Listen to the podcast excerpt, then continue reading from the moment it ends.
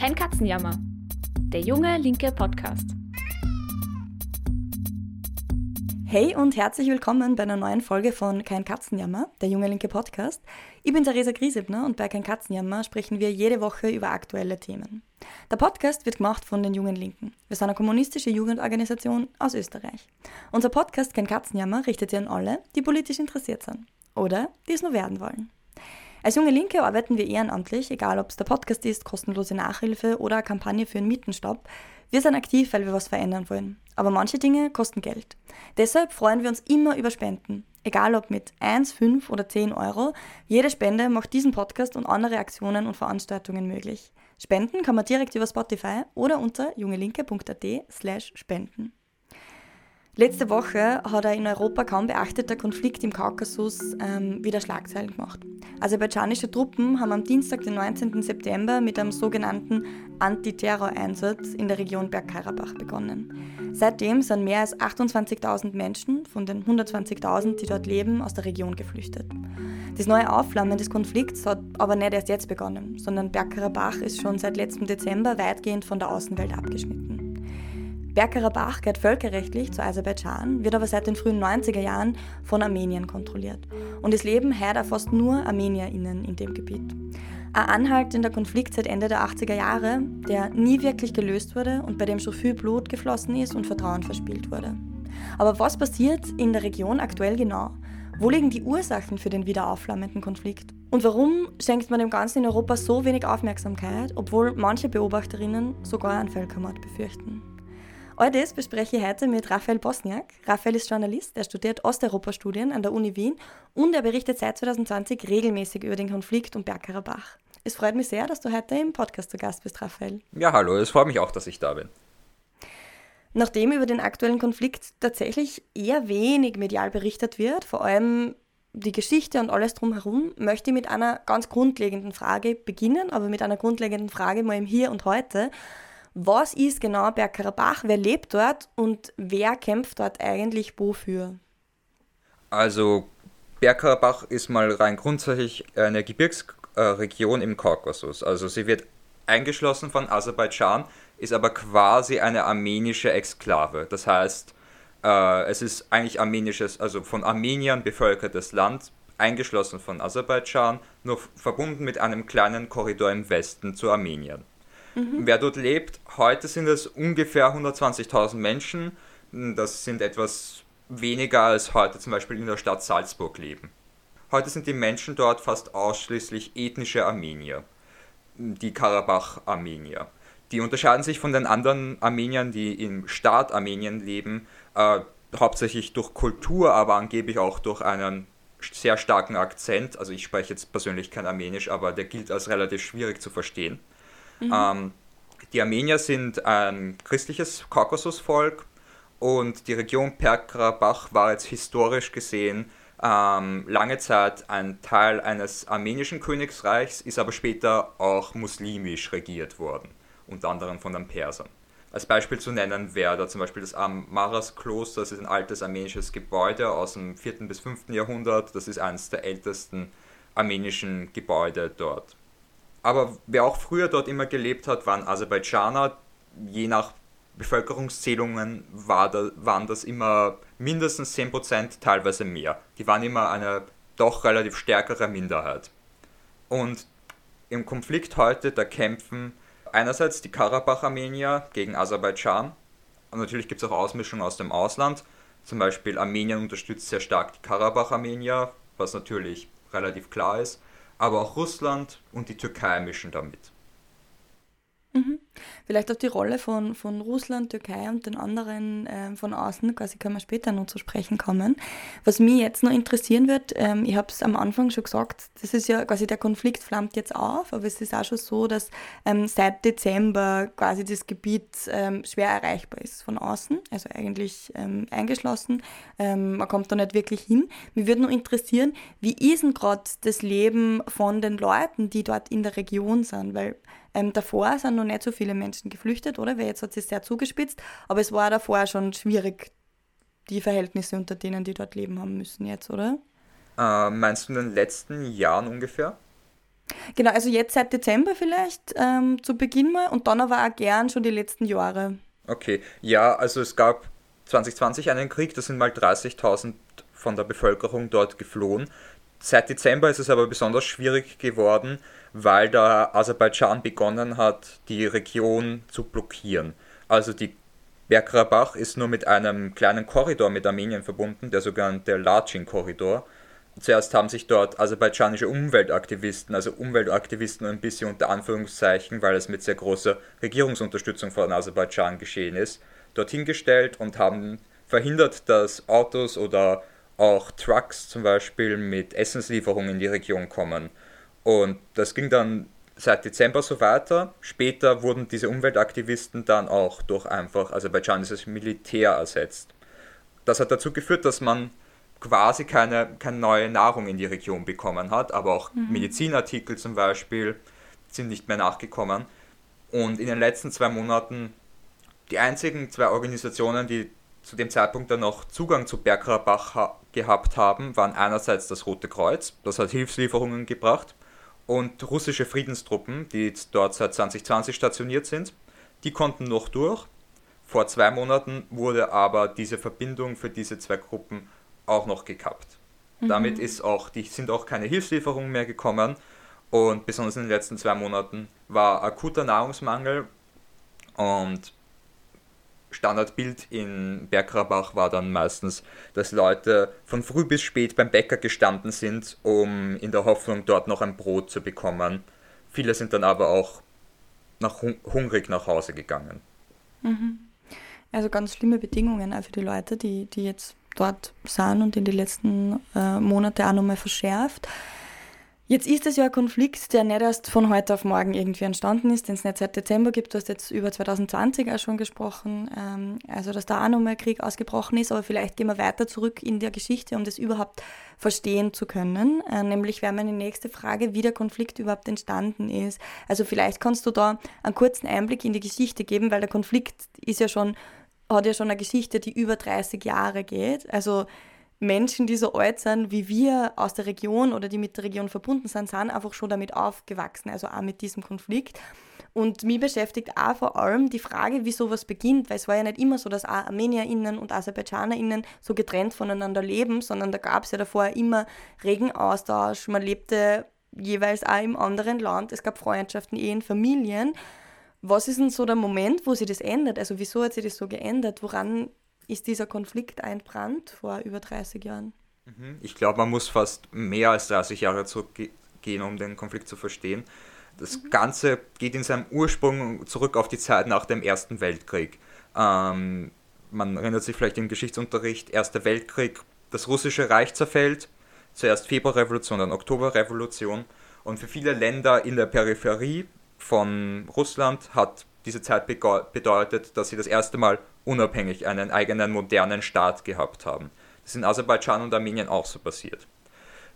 Also Aserbaidschan und Armenien sind unabhängig geworden und Bergkarabach war zu dem Zeitpunkt schon eine umstrittene Region. Zu dem Zeitpunkt war es aber völkerrechtlich international komplett unklar, wo die Grenzen verlaufen, ob jetzt Bergkarabach völkerrechtlich gesehen zu Aserbaidschan gehört oder zu Armenien. Irgendwann haben die Aserbaidschaner die Kontrolle im Bergkarabach übernommen aber von den Karabach-Armeniern sind sie halt relativ lange in einem Guerillakrieg bekämpft worden. Schlussendlich, äh, schlussendlich bricht der russische Bürgerkrieg aus, der endet mit einem Sieg der Bolschewiki und die übernehmen auch im Südkaukasus schlussendlich dann die Macht. 1921 wird dann entschieden, dass Bergkarabach zur aserbaidschanischen Sowjetrepublik zugeteilt wird, mhm. ähm, bekommt aber einen weiten Autonomiestatus. Äh, damals wird das entschieden vom Volkskommissar für Nationalitätenfragen, den kennt man heute. Äh, das war nämlich damals zu dem Zeitpunkt Josef Stalin. Mhm. Ähm, und diese Zuteilung damals zu Sowjetzeiten, zu welcher Sowjetrepublik Bergkarabach gehört, das ist innerhalb von Aserbaidschan und Armenien relativ umstritten, wie das jetzt zu interpretieren ist. Es gibt jetzt zwei Interpretationen, wie diese äh, Zuschlagung von Bergkarabach zu Aserbaidschan halt äh, wahrgenommen wird. Das erste ist der oft vorgebrachte armenische Vorwurf. Also einerseits gibt es da den armenischen Vorwurf, das wäre eine Teil- und Herrscherpolitik der Sowjetunion gewesen. ähm, weil Bergkarabach hatte sich am längsten gegen die Machtübernahme der Bolschewiki gewehrt. Die zweite Interpretation, Interpretation ist, dass Bergkarabach grundsätzlich mehr Wirtschaftsbeziehungen nach Aserbaidschan gehabt hat, hätte und es deswegen sinnvoll gewesen wäre, sie in die aserbaidschanische Sowjetrepublik einzubinden. Mhm. Also persönlich tendiere ich eher zur zweiten Interpretation. Die erste Interpretation hat aber auch seine Gründe. Auf jeden Fall, Bergkarabach war autonom, hat also relativ viel selbst bestimmen können. Also mhm. Bergkarabach ist nie wirklich von alleine von der aserbaidschanischen Zentralregierung regiert worden. Also in der Sowjetunion sind die Konflikte zwischen den Ethnien dort, also zwischen Armeniern und Aserbaidschanern, haben sich großteils beruhigt. Das Problem war halt, Bergkarabach war in der aserbaidschanischen Sowjetrepublik relativ marginalisiert. Also es war eine relativ äh, verelende Randregion. Es, da gab es wenig Investment zum Beispiel. Also es gibt auch den Vorwurf von Armeniern, dass damals versucht wurde, möglichst viel Aserbaidschaner in diese Region anzusiedeln, um diese Region schlussendlich aserbaidschanisch, also mehrheitlich aserbaidschanisch zu machen. Mhm. Was, was mich dann noch interessieren würde, vielleicht hacke ich da kurz ein, ähm, das waren ja beides quasi Sowjetrepubliken, also Armenien sowie Aserbaidschan. Und dann hast du eben gesagt, äh, Bergkarabach mit recht viel Autonomie, aber eben Aserbaidschan äh, zugeordnet, kann man sagen. Und also ich habe mich so ein bisschen jetzt auch gefragt, ähm, die Konflikte haben damals ja nicht so gebrodelt, aber so wie du es jetzt gerade erzählst, klingt schon so, als hätte es da Meinungsverschiedenheiten immer noch gegeben. Also auch und dann Streit bis zu einem gewissen Grad um diesen Konflikt. Würdest du sagen, also diese, und die sind sehr ethnisch geprägt, so wie du das jetzt auch erklärst, also tatsächlich so ein bisschen Armenier gegen Aserbaidschaner. Ähm, kann man das also sagen? Also wie groß war dieser Konflikt wirklich? War das was, was irgendwie mehrheitlich in der Bevölkerung war? Weißt du das? Und ähm, es hat ja trotzdem irgendwie auch Leute gegeben, die gut miteinander befreundet waren wahrscheinlich, oder? Und denen dieser Nationalismus irgendwie nicht so wichtig war? Oder war der schon sehr vorherrschend da davor schon? Also die Identifizierung mit seiner eigenen, eigenen ethnischen Gruppe, die war immer ziemlich stark. Es war aber immer so auch, dass es eben Freundschaften, auch heiraten oft, äh, über ethnische Linien hinübergegeben hat. Oft war der Konflikt im Bergkarabach zu der Zeit etwas, was von außen gekommen ist, ähm, wo Aserbaidschaner halt in Bergkarabach einmarschiert sind. Aber es war auch zum Beispiel so, ähm, der Grund, ich habe vorhin erwähnt, dass Bergkarabach sich am längsten gegen die, äh, äh, gegen die Übernahme von den Bolschewiki gewehrt hat. Mhm. Ähm, das war jetzt nicht nur wegen den Bergkarabach-Armeniern, sondern damals ein alter Anführer von der Armenischen Republik, also ein Antikommunist, ist aus Jerewan, aus Armenien, Richtung Bergkarabach geflohen und hat dort äh, einen Guerillakrieg gegen die Bolschewiki eine Zeit lang geführt. Also es war oft auch so, dass es von außen gekommen ist. Und halt auch politische Schlagrichtung gehabt hat, oder? Also neben, neben Oft schon, ja. Mhm was, auch noch, was man auch noch erwähnen sollte, äh, diese Multiethnizität, das war jetzt auch nicht etwas, was nur im Bergkarabach war, das war besonders stark im Bergkarabach, aber damals haben auch sehr viele Armenier in Aserbaidschan gelebt, also besonders in Baku. Baku hat, äh, war extrem multiethnisch zu dem Zeitpunkt, aber auch in Armenien zum Beispiel haben sehr viele ähm, Aserbaidschaner gelebt, auch hauptsächlich in Jerewan in der Hauptstadt. Mhm, was ja total viel Sinn macht, oder? Also wie ist das eigentlich sprachlich? Ähm Sprechen die dieselbe Sprache oder ähnliche oder wie? Oder verständigen sie dann über Russisch? Äh, also in der Sowjetzeit und heute ist es tendenziell so, dass man halt Russisch reden kann. Ähm, damals weiß ich es gar nicht. Ich glaube, es im Bergkarabach ist es oft so gewesen, man spricht die Sprache vom jeweils anderen. Also Armenisch ist eine eigene Sprache mit einem eigenen sehr komplizierten Schriftsystem. Ähm, und Aserbaidschanisch ist grundsätzlich eine Turksprache, also ist ähnlich zu zu Türkisch. Ähm, ich habe jetzt auch öfter schon gehört, dass zum Beispiel Türken ein bisschen Aserbaidschanisch verstehen. Also die Sprachen sind überhaupt nicht ähnlich. Es war dann damals aber oft so, ähm, dass eben, dass man zumindest teilweise die Sprache von den anderen gekonnt hat. Mhm. Und dann ist, also ich weiß nicht, ob das jetzt der nächste äh, Step wäre quasi in der Geschichte, aber ich weiß, dass 1988 ein recht relevantes ähm, Jahr dann auch nochmal war. Oder wolltest du in der Geschichte noch mehr ausholen von dem? Nein, ich glaube, der nächste Punkt wäre eh 1988 gewesen. Also man erinnert sich, damals war Gorbatschow an der Macht in der Sowjetunion. Es war Tauwetterzeit, also man hat mehr sagen können als früher. Und dann gab es im Bergkarabach eine Abstimmung im lokalen Sowjet, dass man gerne der armenischen Sowjetrepublik beitreten wird, dass man aus der aserbaidschanischen Sowjetrepublik austreten mag. Grundsätzlich war das eigentlich sogar von der sowjetischen Verfassung, wenn ich mich richtig erinnere, gedeckt. Also das wäre eine Möglichkeit. Ähm, es war damals auch von der Führung in Moskau jetzt nicht unbedingt gewollt. Ähm, man hat sich im Kaukasus aber jetzt auch nicht sehr stark eingemischt eigentlich. Äh, in Armenien und in Bergkarabach war es dann so, dass es recht schnell zu Massenprotesten gekommen ist. Die waren, sind insofern spannend auch, weil die durchaus immer einen stärker nationalistischen Ton angenommen haben und auch einen Anti-Moskau-Ton auch. Ähm, die nächste Eskal Eskalationsstufe war dann, dass es zwei Tote gab in Askeran, das ist eine Stadt im Bergkarabach. Ähm, das war bei armenischen Protesten und das war der erste Punkt, wo es sich dann begonnen hat aufzuschaukeln. Also wo es so in eine Gewaltspirale rein eskaliert ist. Was als nächstes passiert ist, war, dass es zu Progromen, also Massenmorden an Armeniern in Sumgait, also das ist eine Hafenstadt am Kaspischen Meer in Aserbaidschan, damals eine Industriestadt extremst gedrängt, also es gab eine extreme Wohnungsnot. Und einerseits dieser ethnische Hass hat sich damals entladen in dieser Stadt, aber auch ähm, die Leute haben einfach das Gefühl gehabt, dass sie materiell jetzt etwas davon bekommen, wenn zum Beispiel weniger Armenier in der Stadt sind. Mhm. Später gab es auch ein Pogrom in Baku. Das ist dann besonders bekannt dafür geworden, dass Sowjettruppen eigentlich dort stationiert waren, aber nicht eingegriffen haben und erst eingegriffen haben, als relativ viele Menschen schon tot waren. Mhm. In Bergkarbach hat es dann etwas gegeben, was dann gerne als die Schrotflintenjahre beschrieben werden. Also das heißt, meistens Karabach-Armenier äh, haben sich mit irgendwelchen Waffen, die sie halt selber besessen haben, äh, gegen Aserbaidschaner, also gegen aserbaidschanische Truppen gewehrt. Schrotflintenjahre heißt auch deswegen, weil das fast immer nur Schrotflinten waren.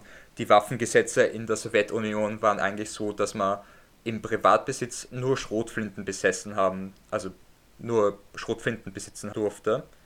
Ähm, und die Situation in Bergkarabach mutiert einfach zu einem Art Unabhängigkeitskrieg. Zuerst gibt's, äh, zuerst ist das alles auf irgendwie so Milizionärbasis, alles, alles so auf halb militärisch.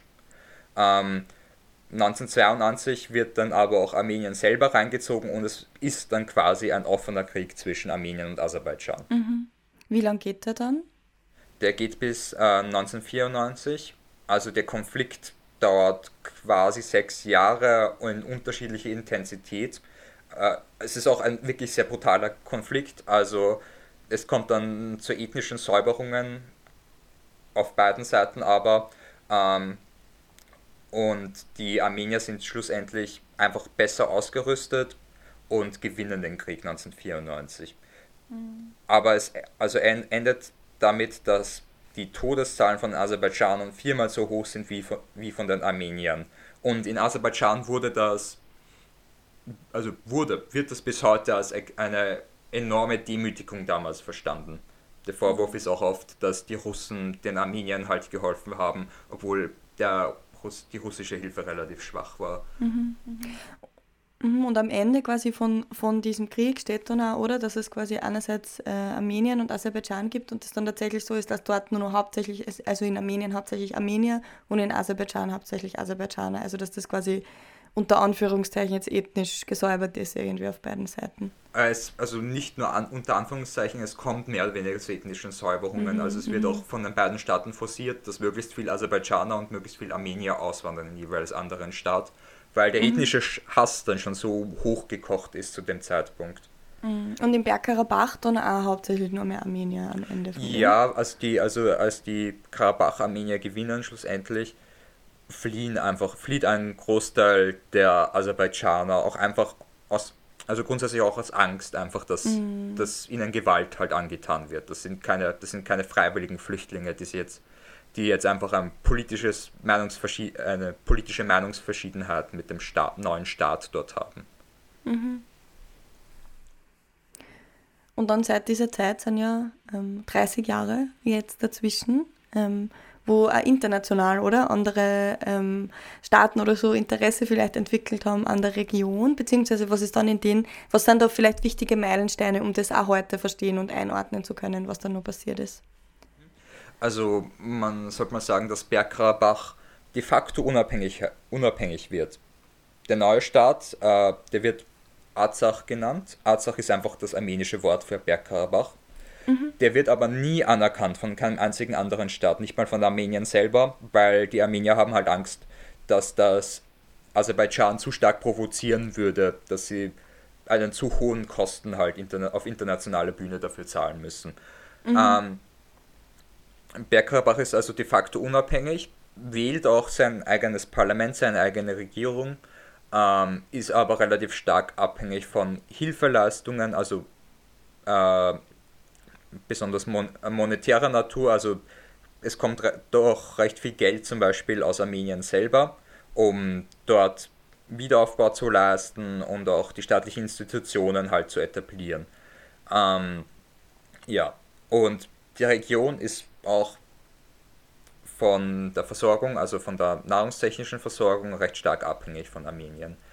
Dann wird recht lange verhandelt zwischen Armenien und Aserbaidschan, was jetzt, was jetzt, was jetzt einfach getan wird mit dieser neuen Situation. Also da ist einerseits Russland zu nennen als wichtigen Vermittler, aber später auch die Minsk-Gruppe, ähm, also ein Zusammenschluss von verschiedenen Staaten, darunter Ru Russland und Frankreich die versuchen Armenien und Aserbaidschan halt an den Tisch zu bringen.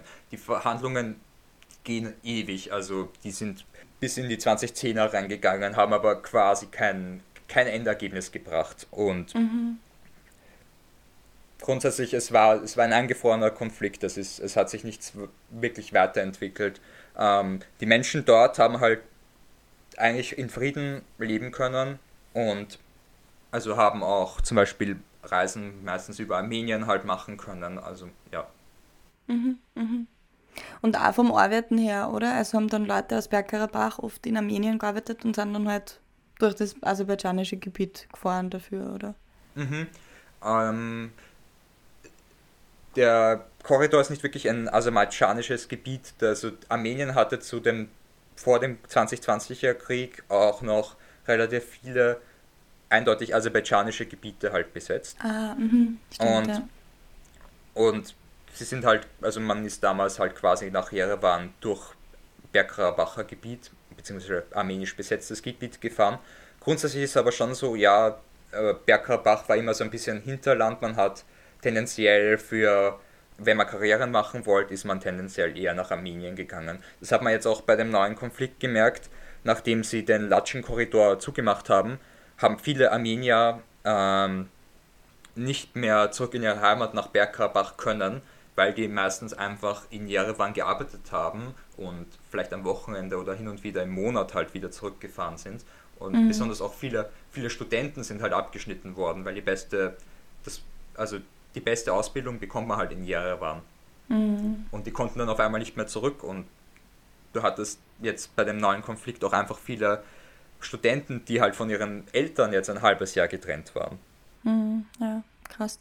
Mir, mir würden nur zwei Sachen würden mich nur interessieren ähm, dazu. Das eine ist, was ich vorher schon gesagt habe, so ein bisschen den Einfluss von außerhalb. Also jetzt ist es doch so, vielleicht kannst du da noch mehr dazu sagen, dass in Armenien äh, recht lang gute Beziehungen mit Russland quasi gegeben hat und in Aserbaidschan der türkische Einfluss stärker geworden ist. Vielleicht kannst du das noch kurz erklären, wie ist das zustande gekommen, was sind da quasi deren Interessen in der Region und die Verbindungen zu den jeweiligen Staaten?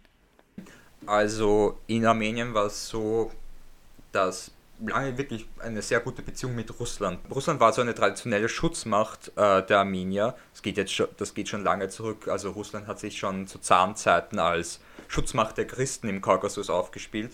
Ähm, diese gute Beziehung hat so bis 2018 gehalten. Dann ist nämlich eine neue Regierung an die Macht gekommen das hat sich alles 2018 verändert, weil da ist Nikol Pashinyan, das war ein armenischer Investigativjournalist, der hat die Regierung gestürzt damals. Das war die Regierung der Republikanischen Partei, die hat relativ lange sehr autoritär regiert. Ähm, und dieser 2018er Machtwechsel ist damals sehr gefeiert worden, einfach weil es die armenische Gesellschaft demokratisiert hat zum ersten Mal. Mhm. Und erst, zum ersten Mal ist auch der Blick stärker nach Europa gefallen, weg von Russland. Schon davor war Armenien aber auch so in ein bisschen in einem Spagat zwischen Russland und Europa drinnen. Also man hat schon auch zuvor ähm, teilweise auf, äh, na, also war zum Beispiel auch bei NATO-Übungen dabei. Lustigerweise, Aserbaidschan war auch auf den gleichen NATO-Übungen. Also man hat zu dem Zeitpunkt auch schon ein bisschen den Westkontakt gesucht, einfach auch, weil es sich wirtschaftlich halt auszahlt. Europa ist viel der größere Markt, hat grundsätzlich viel mehr Reichtum als Russland. Russlands Bruttoinlandsprodukt ist ja, glaube ich, auf dem Niveau von Italien, also nur um den Vergleich zu haben. Also es hat sich besonders von dem her ausgezahlt. Das ist in Moskau aber nicht so gut angekommen. Da gab es auch immer wieder Streitereien. Ähm, nämlich Armenien ist grundsätzlich äh, aufgrund dieser Geschichte eben Militärbündnis OVKS. Also das ist die Organisation des Vertrags über kollektive Sicherheit das ist quasi das, Nusch, äh, das russische Pendant zu NATO. Ähm, halt natürlich viel schwächer einfach. Das sind, mhm. das sind hauptsächlich ähm, zentralasiatische Länder, Belarus und halt Russland drinnen. Und dort ist Armenien noch immer eigentlich offiziell Mitglied. Zum Beispiel, aber am Anfang dieses Jahr hat zum Beispiel Armenien verweigert, dass es auf Militärübungen von diesem Bündnis in Armenien gibt. Also der mhm. ist auch ein sehr großer Bruch mittlerweile mit Moskau. Mhm. Und in Aserbaidschan im Gegensatz dazu gibt es ja gute Beziehungen mit der Türkei. Ähm, seit wann ist das so? Ähm, eigentlich schon sehr lange. Also ähm, die Aserbaidschaner sind ein Turkvolk, also ethnisch auch verwandt mit den Türken.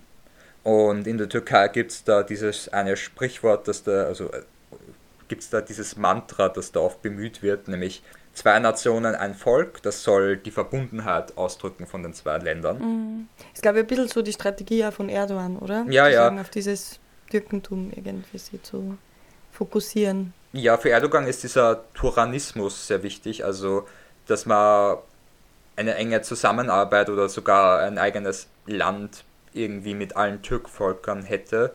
Also die anderen Turkvölker sind hauptsächlich in Zentralasien, äh, also zum Beispiel Turkmenistan. Mhm. Mm, das ist ein Grundpfeiler der Ideologie von Erdogan auch. Mhm. Und ähm, Aserbaidschan richtet sich eigentlich schon seit seiner Unabhängigkeit damals nach dem Ersten Weltkrieg nach der Türkei aus. Ähm, und hat das dann auch nach dem Zerfall der Sowjetunion wieder aufgenommen, dass man gute Kontakte zur Türkei pflegt, auch militärisch sehr stark kooperiert. Ähm, Aserbaidschan hat zum Beispiel ein modernes ähm, Kriegsgerät, auch besonders Drohnen aus der Türkei, auch sehr viel aus Israel, aber ähm, direkte Militärpartnerschaft ist eigentlich mit der Türkei am engsten von Aserbaidschan. Mhm. Ich finde eine Frage, die sich da gleich anschließt, ähm, ist, ähm, also auch nach den Beschreibungen, die du jetzt sagst, und du hast ja immer gesagt, da sind von außen immer wieder Interessen quasi reingekommen in diesen Konflikt um Bergkarabach. Also da wird mehr als gefochten als nur ähm, diese Region von den Leuten, die darin wohnen. Ähm, und jetzt würde mich aber interessieren, also nicht nur von Armenien und Aserbaidschan, sondern eben auch von diesen anderen Staaten, was sind denn die Interessen, die die in dieser, Tür in dieser Region haben? Also eben ähm, die Türkei, Russland, aber von mir aus auch, ähm, auch die EU, wenn sie jetzt äh, Armenien eben mehr an eine Westorientierung anstrebt. Gibt es da so für Rohstoffe? Womit hat das zu tun, dass die interessiert sind an dieser, an dieser Region einfach dort? Also die Region ist mal generell wichtig also die gesamte Südkaukasusregion ist wichtig, weil es eine wichtige Transportroute ist Richtung Iran, einerseits im Süden und dann auch zur Türkei im Südwesten. Das ist besonders das Interesse von Russland, diese Transportroute mit der Türkei, mit dem Iran offen zu halten. Der, der Iran hat auch ein Interesse daran, aber besonders für Russland ist es wichtig, äh, die Kontrolle über diese Transportroute offen zu halten. Einfach weil es gut ist um aktuelle westliche Sanktionen zu umgehen. Also Russland hat ja gerade wegen seinem Ukraine, wegen dem Krieg in der Ukraine sehr viele Sanktionen am Hals. Und die lassen sich umgehen, indem man Güter zum Beispiel äh, in die Türkei liefert, aber auch in den Iran. Dann die Türkei. Die Türkei hat einen eher ideologischen Hintergrund. Die Türkei ist schon immer relativ stark gegen die Armenier eingestellt und möchte halt ein eine verbündete Nation quasi stärken. Und zur EU muss man sagen, die EU, also Armenien hat jetzt ein, eine stärkere Anlehnung an die EU versucht.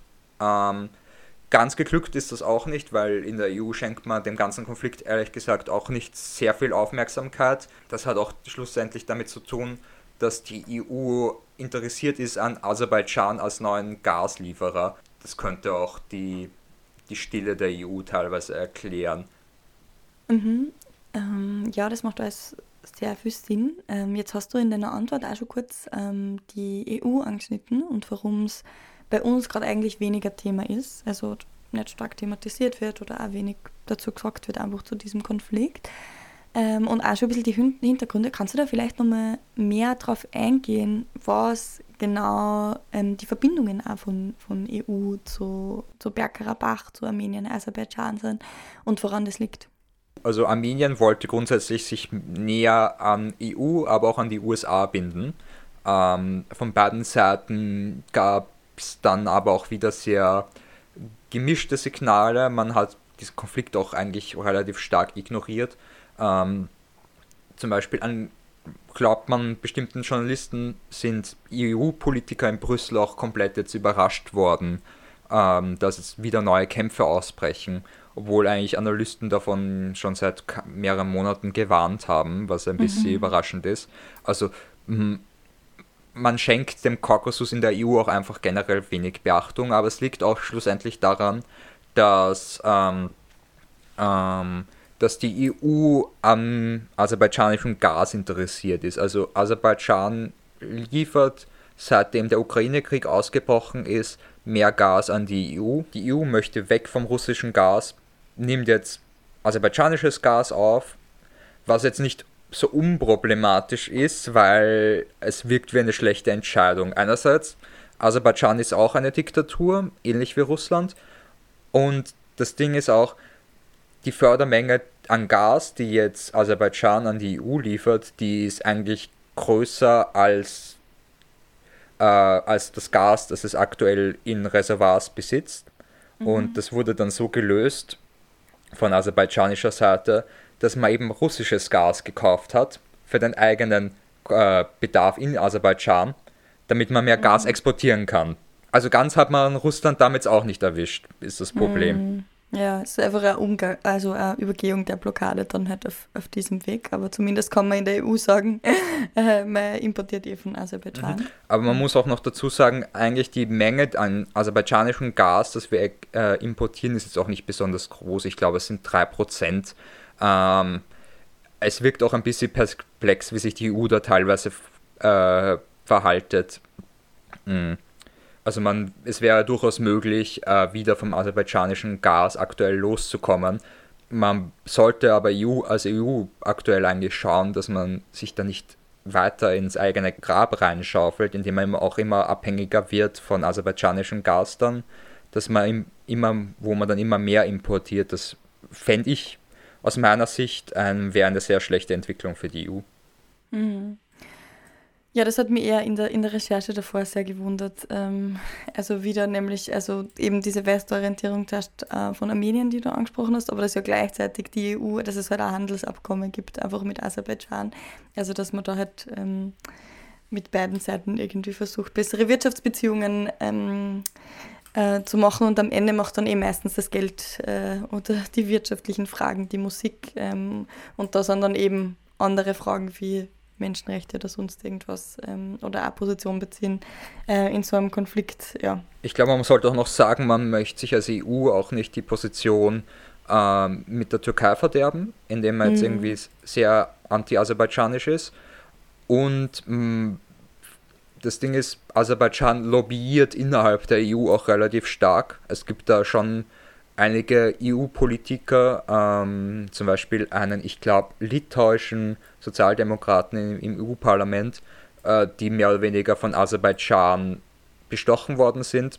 Ah ja, und was auch, was auch teilweise greift, ist so eine vage äh, Anti-Russland-Rhetorik hier. Also aserbaidschanische Medien, die was auf Englisch publizieren, präsentieren sich immer sehr als pro-ukrainisch und stellen noch Armenien immer so als klassischen Vasallen Russlands dar, obwohl das eigentlich gar nicht mehr wirklich stimmt. Mhm, mhm. Ähm, also auf die ich noch gerne eingehen würde, du hast gesagt, Analysten haben eigentlich schon sehr lange davor gewarnt, dass dieser Konflikt quasi wieder ausbricht. Da würde mich nur interessieren, also weil es geht ja jetzt auch in dieser, in dieser Podcast-Folge um den aktuellen Konflikt auch nochmal. Ähm, warum ist der eigentlich genau jetzt entbrannt? Also es hätte doch zu jedem anderen Zeitpunkt irgendwie auch passieren können. Was, denn da, was waren da vielleicht ähm, die Streichhölzer, die das Ganze wieder zum Entflammen gebracht haben? Es wirkt tatsächlich ein bisschen komisch, dass, er, dass der Konflikt aktuell wieder entbrannt ist, weil es hat noch ein paar Tage bevor, bevor die ersten Bomben gefallen sind, hat es noch so ausgeschaut, als würde jetzt wieder ein bisschen deeskaliert. Also es mhm. sind dann nach zwei Monaten wieder erste Hilfslieferungen nach Bergkarabach gekommen vom Roten Kreuz und es hat eigentlich danach alles danach ausgeschaut, als würde sich jetzt wieder kurz beruhigen. Ähm, der konkrete Auslöser, warum es jetzt wirklich neue Kämpfe war, ist eine, war eine Mine, die im aserbaidschanisch besetzten Teil von Bergkarabach explodiert ist und die hat sechs Aserbaidschaner getötet. Also Minen sind grundsätzlich ein Problem, weil Aserbaidschan und Armenien haben, also Aserbaidschan und die äh, Karabach-Armenier haben das Gebiet relativ stark vermint. Es sind immer wieder Leute dadurch gestorben, auch es ist ein Problem seit dem Krieg in den 90ern. Und das wurde in Aserbaidschan als Grund genommen, um den aktuellen Konflikt jetzt wieder äh, loszutreten. Ganz klar ist es aber nicht, warum es genau jetzt ist. Ich habe jetzt auch mit mehreren anderen Experten für einen Artikel für die Salzburger Nachrichten darüber geredet. Und die haben das alles nicht genau genug gewusst, warum genau jetzt. Ähm, es kann sein, dass in Baku, also es laufen länger schon Verhandlungen mit Armenien, wie jetzt mit Bergkarabach umzugehen ist. Die haben sich aber nicht wirklich sehr viel weiterentwickelt. Wahrscheinlich war es so, dass die Führung in Baku frustriert war mit der aktuellen Situation und dann einfach den Krieg losgetreten hat. Einfach weil, es die, weil Aserbaidschan die militärische Oberhand hat und das einfach tun hat können. Und da war man anscheinend bereit, äh, den internationalen Image-Schaden in Kauf zu nehmen. Mhm. Jetzt habe ich noch zum Abschluss zwei Fragen dazu, perspektivisch, wie du einschätzt, dass es weitergeht, ob du da Ideen hast. Ähm, zuerst eben ähm, eine Frage zur Eskalation und dann vielleicht zur Deeskalation, also zur Frage nach Frieden. Ähm, genau, die erste Frage wäre, wie du eben die Lage nach der Kapitulation, die jetzt äh, stattgefunden hat, der Republik Arzak ähm, einschätzt. Also eben diesem, äh, dieser Kapitulation von diesem de facto Staat in Bergkarabach gegenüber Aserbaidschan. Denkst du, dass es möglich ist, dass aufgrund der extremen militärischen Übermacht und vom Fehlen, des Fehlens von internationalen Reaktionen Aserbaidschan noch weiter als die aktuell völkerrechtlichen Grenzen geht? Also sprich, auch versucht, armenisches Gebiet zu erobern, um etwa auch diese andere Exklave, also dieses autonome Gebiet äh, nach Hitschewan, über das haben wir noch nicht geredet, ähm, aber das es ja auch gibt, mit dem restlichen Staatsgebiet zu vereinen, was ja dann auch die Beziehung zur Türkei erleichtern würde? Oder was denkst du, wie, wie wird das weitergehen? Ja, Nachitschewan ist eine aserbaidschanische Exklave, die ist eingeschlossen von der Türkei, Armenien und dem Iran. Ähm, und Aserbaidschan hat jetzt schon länger einen sogenannten Sangesur-Korridor gefordert. Der soll Aserbaidschan, also ähm, Ostaserbaidschan mit Nachitschewan verbinden. Und dieser Korridor würde durch armenisches Staatsgebiet gehen, genauer genommen im Süden von Armenien durch die Provinz äh, Syunik äh, von, in der war ich auch vor zwei Jahren. Das ist eigentlich also sehr, eine sehr verschlafene Bergregion einfach. Mhm. Ähm, und ähm, Aserbaidschan fordert halt diesen Korridor und hat auch immer wieder ähm, medial Gebietsansprüche an diese Region gestellt. Also da war dann die, mhm. der Sprech in aserbaidschanischen Medien war von Westaserbaidschan. Ähm, da gab es dann immer zwei Interpretationsversuche davon. Einerseits, dass es nur Rhetorik ist, um Armenien daran zu hindern, auf Seiten von den Karabach-Armenien stärker einzugreifen. Ein Indiz, dass das, diese Theorie unterstützen wird, war, dass jetzt sich die Führung in Aserbaidschan mit Erdogan in Nachitschewan getroffen hat. Ähm, das Ganze ist aber relativ ohne große Drohungen gegen Armenien ange, angelaufen. Also mhm. da gab es keine Indizen für einen neuen Konflikt, trotzdem fragwürdig. Ähm, die andere, andere Interpretation ist, Aserbaidschan macht, was es sagt. Es war in Vergangenheit eigentlich öfters auch so, dass was aserbaidschanische Medien, welches Narrativ die fahren, das passiert dann auch irgendwann. Das Ding ist, einerseits hat Russland Interesse an diesem Sangesur-Korridor, weil es die Verbindung mit der von Russland mit der Türkei auch erleichtern würde. Mhm. Ähm, Russland möchte es aber sehr wahrscheinlich auf eigenen, also mit eigener Kontrolle, mit eigenen Truppen, die diesen Korridor äh, kontrollieren, machen. Mhm. Ähm, jemand, der etwas dagegen hat, ist der Iran. Der Iran ist ein, eigentlich ein klassischer Freund von Armenien und der Iran möchte seine Transportverbindungen nach Norden offen halten. Der Iran hat auch Aserbaidschan teilweise mit offenem Konflikt gedroht, ähm, sollte Aserbaidschan in dieser Provinz halt eingreifen. Mhm. Das heißt, man könnte eigentlich sagen, das ist zu konfliktbehaftet, gerade als dass man sich da erwarten könnte, dass da jetzt gleich was passiert. Ich glaube tatsächlich, dass in der nächsten Zeit jetzt nichts passieren wird, aber es, mhm. es ist so ein weiterer Konflikt am Horizont irgendwie. Äh, mhm. Ein Indiz ist, dass dieser ganze Konflikt noch nicht aus ist, ist, dass Aserbaidschan sein Militärbudget wieder um 6% erhöht hat. Und für Aserbaidschan ist es auch teilweise wichtig, diesen Konflikt mit Armenien aufrechtzuerhalten, weil es einfach garantiert, dass die Zustimmung für das Regime in Aserbaidschan relativ hoch bleibt. Also, dass man da klassischen Nationalismus nutzt, um nicht unbedingt Wähler an der Stange zu halten, aber um die generelle Bevölkerung an der Stange zu halten. Mhm. Eine eher sehr bewährte Strategie, sei es Aserbaidschan oder Türkei oder aus anderen Staaten, dass man außenpolitisch sehr aktiv ist, um die Innenpolitik irgendwie zu Sicher, stabilisieren. Russland, Russland macht ja. das ja auch im großen ja, Stil. Genau, das stimmt. Es schaut nicht sehr rosig aus. Ich mag trotzdem äh, abschließend dir diese Frage noch stellen, weil ähm, irgendwo gibt es dann ja trotzdem vielleicht, äh, vielleicht eine Hoffnung oder zumindest hat man dann vielleicht eine realistischere Einschätzung davon. Jetzt geht dieser Konflikt schon extrem lang. Wir haben gehört, wie komplex ähm, der eigentlich ist. Also jetzt konkret Bergkarabach, ein bisschen haben wir allgemein über den Kaukasus ähm, gesprochen, aber da sind viele verschiedene Interessen drinnen, als sei es eben tatsächlich ethnische Konflikte, materielle Konflikte, politische, nationalistische. Ähm, da kommt extrem viel zusammen. Es ist sehr komplex schwierig, es hat eine lange Geschichte, es gibt dafür ähm, Groll von verschiedensten Seiten, ähm, der auch nachvollziehbar ist bis zu einem gewissen Grad auf persönlicher Ebene. Aber genau die Frage am Schluss wäre einerseits, was denkst du, dass die Menschen in Bergkarabach jetzt gerade am dringendsten brauchen? Und die zweite, die schwierigere, welche langfristigen Perspektiven für Frieden siehst du dort? Mhm. Also, was die Menschen in Bergkarabach jetzt am dringendsten brauchen würden, ist rein grundsätzlich eher humanitäre Hilfe. Also in Bergkarabach ist es aktuell so, dass eigentlich niemand mehr in der Region bleiben möchte. Man hat zu große Angst vor Übergriffen durch, die Aserbaid durch aserbaidschanische Soldaten. Also aktuell flüchten quasi alle.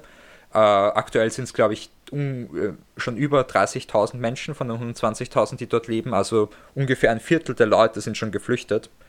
Ähm, das Problem ist, äh, die sind jetzt in Armenien, in einer relativ kleinen Stadt. Dort gibt es ein Auffangbecken von, vom Roten Kreuz. Aber es fehlt auch an Hilfsgütern aktuell. Also humanitäre Unterstützung von der EU oder auch von Österreich wäre jetzt zum Beispiel doch recht vorteilhaft.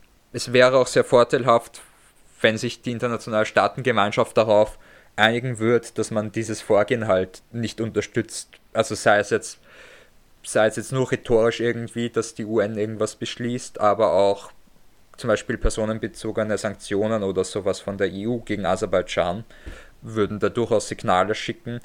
Die Angst, die ich persönlich habe, ist, dass sich, dass dieser, Konf dieser unter Anführungszeichen Konfliktlösung von Aserbaidschan, von diesem alten 30 Jahren andauernden Konflikt, dass das jetzt andere Staaten sehen und denken, ah, so könnten wir das jetzt auch lösen. Mhm. Äh, man unterschätzt das, finde ich, teilweise manchmal in Europa. Es gibt bei uns viele ungelöste Konflikte. In Georgien gibt es zwei Separatistenstaaten, in, in der Moldau zum Beispiel mit Transnistrien auch. Zypern, äh, manche erinnern sich vielleicht, ist in zwei Teile geteilt. Es gibt äh, den alten Konflikt in Nordirland. Also, dass die Gefahr jetzt, dass irgendwie das Pendel ausschlägt, dass man wieder Konflikte, besonders diese ethnischen Konflikte, mit Gewalt löst. Ähm, Das wäre jetzt meine persönliche Angst. Mhm. Ähm, ja, und langfristige Perspektive für Frieden. Ich glaube, es wird jetzt tatsächlich ein bisschen einfacher, so, so fatal das irgendwie klingt, ähm, dass sich nämlich besonders Aserbaidschan und Armenien eigentlich äh, auf Verhandlungsbasis annähern können, äh, dass die beiden Länder jetzt mehr aufeinander zugehen können. Weil in der Vergangenheit hat man, hat man immer wieder gemerkt, ähm, dieser Konflikt im Bergkarabach, mit, wenn der weitergeht, ist es unmöglich, einen normalen Umgang zwischen Aserbaidschan und Armenien zu finden. Das ist ein, einer der Hoffnungsschimmer, die, die finde ich aktuell da ist.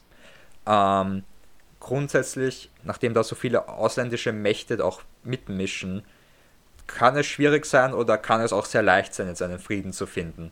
Bei mehr Zusammenarbeit es wäre mit europäischem Druck und mit russischer Vermittlung und äh, wenn die Türkei zumindest nicht so stark reingrätscht, da durchaus möglich, eine langfristige Lösung zu finden. Das Problem ist aktuell, dass sehr viele Staaten ihre eigenen Interessen äh, verfolgen. Also aktuell ist das Problem, dass viele Staaten einfach ihre eigenen Interessen verfolgen und besonders Russland gerade irgendwie so dank dem Ukraine-Krieg äh, selber irgendwie so im Survival-Modus ist, irgendwie ist. Also Russland schaut gerade aktuell besonders nur auf sich und kann seine alte Vermittlerrolle nicht mehr so wirklich wahrnehmen. Also es, ja. wenn der Ukraine-Krieg aus wäre, würde sich auch wahrscheinlich die Situation wieder im Kaukasus bessern. Mhm. Sicher auch Konflikte und so, und auch die, die, die, Konfliktlösung und die Konsequenzen und alle Konsequenzen für, für die Menschen, die da jetzt flüchten müssen. Ähm, auf die es ja immer am wichtigsten ist, irgendwie einen Fokus ähm, zu legen oder drauf zu schauen. Etwas, das einen noch sehr lang ähm, begleiten wird. Ich habe in einem Text, ähm, den du ja tatsächlich geschrieben hast, ähm, gelesen, dass das ähm, ja ein Trauma ist irgendwie auch für die Leute in der Region generell, dieser Konflikt und wie lange das die schon begleitet. Also ja, ich glaube, ich habe heute auf jeden Fall mehr verstanden, wie kompliziert das tatsächlich ist, wie lang die Geschichte zurückreicht und wie wenig tatsächlich, ähm, obwohl ich einige Artikel dazu gelesen habe, ähm, ich gewusst habe und man generell weiß, ähm, in, in Europa, in der EU, in Österreich ähm, genau zu solchen Konflikten und aber gleichzeitig finde ich, hast du das halt auch gut aufgezeigt, wie sehr das trotzdem verbunden ist. Also wie sehr irgendwie europäische EU-Interessen oder auch von anderen Staaten in diesen Regionen drinnen stecken und dass das nicht einfach nur was ist, was die irgendwie geografisch weit entfernt schon, schon irgendwie mit sich ausmachen sollen, sondern ähm, dass wir da halt auch bei uns immer schauen müssen, wo, wo haben da unsere Regierungen, wo hat da die EU ihre Finger im Spiel und ähm, halt auf einer Analyseebene dann auch immer gut beobachten, schauen und kritisieren, warum werden welche Aktionen gemacht und andere nicht, warum werden manche Dinge kommentiert und andere ignoriert. Dafür ganz ein großes Danke dir, Raphael, dass du heute im Podcast zu Gast ähm, warst und, und, und uns das aufgezeigt hast. Ja, danke, es hat mich gefreut, dass ich da bin. Das war es ja schon, unsere aktuelle Folge von Kein Katzenjammer. Die nächste Folge gibt es dann nächsten Sonntag pünktlich zum Frühstück auf Spotify, Apple, iTunes und überall sonst, wo es Podcasts gibt. Es ist Herbstzeit und nicht nur die ÖVP mit Karl Nehammer startet eine Herbstkampagne, sondern auch wir als junge Linke. Meiner Ansicht nach sogar bessere, denn bei uns geht es nicht darum, an etwas zu glauben, sondern tatsächlich auch etwas zu verändern. Unter dem Titel Zeit für besseren Sex, her mit kostenloser Verhütung, gehen wir in den nächsten drei Wochen auf die Straße und fordern gratis Verhütungsmittel in Österreich. Es gibt andere Staaten, die haben das schon umgesetzt, zum Beispiel Frankreich, und wir brauchen das auch, weil Verhütung darf keine Frage des Geldbörsels sein und ist in Österreich viel zu teuer. Wenn du Lust hast, zu einem Kampagnenstart zu kommen, dann schau auf unsere Website unter jungelinke.at slash bessere-sex. Dort findest du unsere ganzen Aktionen, Kampagnenstart am 6. Oktober und du kannst vorbeischauen an Infoständen, mit uns das Glücksrad drehen oder bei unserem Gewinnspiel mitmachen. Ich würde mich sehr freuen, dich dort zu sehen. Und ich freue mich natürlich auch, wenn wir uns in einer Woche wieder hören, wenn es wieder heißt Podcast-Zeit. Bis dahin, ciao!